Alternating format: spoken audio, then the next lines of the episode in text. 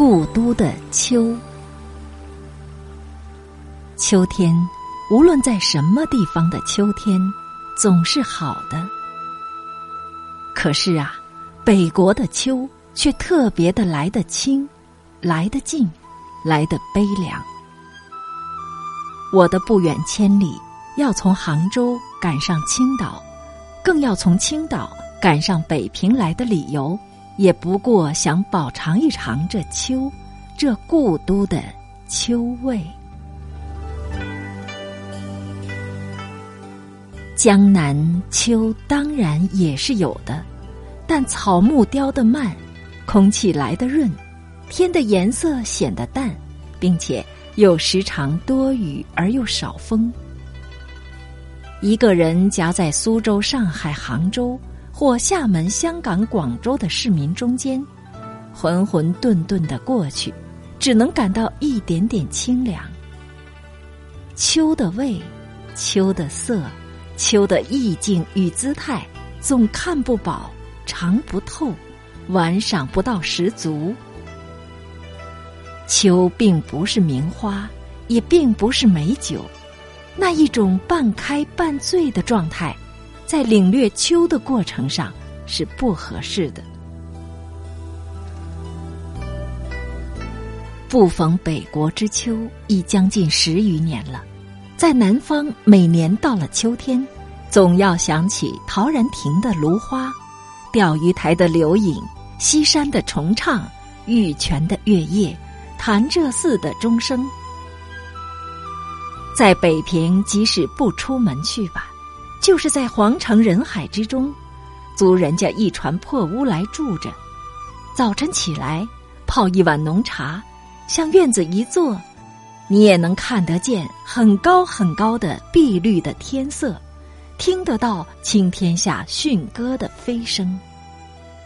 从槐树叶底朝东细数着一丝一丝漏下来的日光，或在破壁腰中。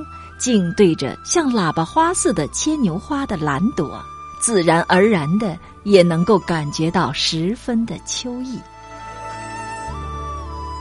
说到牵牛花，我以为以蓝色或白色者为佳，紫黑色次之，淡红色最下，最好还要在牵牛花底，叫长着几根疏疏落落的尖细且长的秋草。始作陪衬。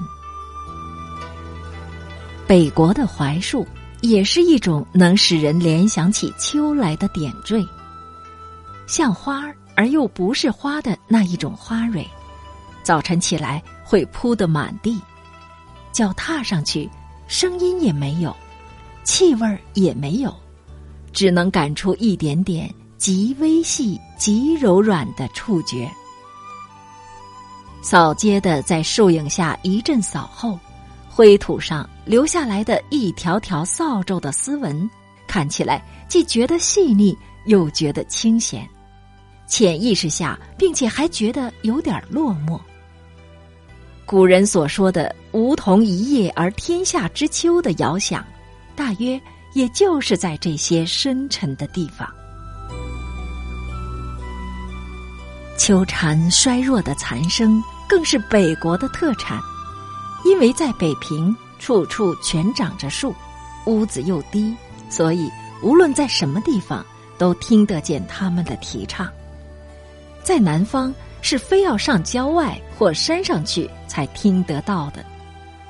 这秋蝉的嘶叫，在北平可和蟋蟀、耗子一样，简直像是家家户户。都养在家里的家虫，还有秋雨。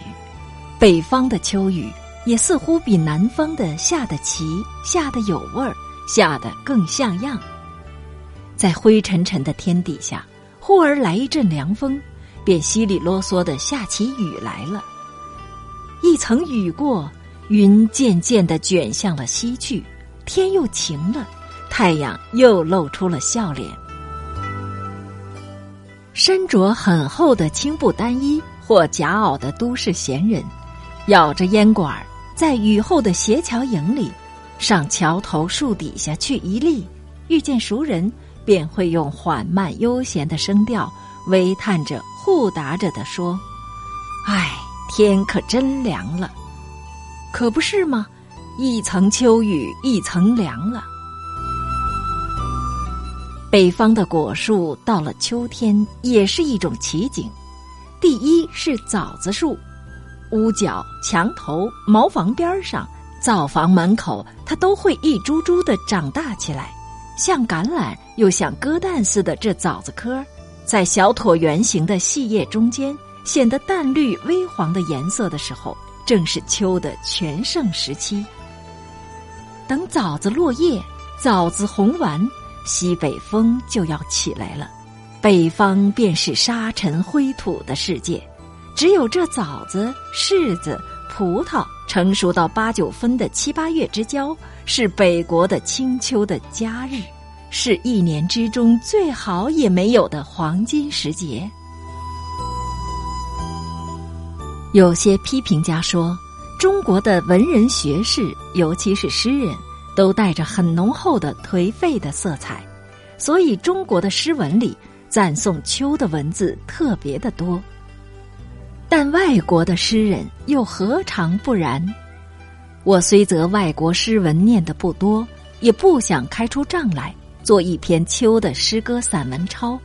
但你若去一番英德法意等诗人的集子，或各国的诗文的选集来。总能够看到许多关于秋的歌颂和悲题。各著名的大诗人的长篇田园诗或四季诗里，也总以关于秋的部分写得最出色而最有味儿。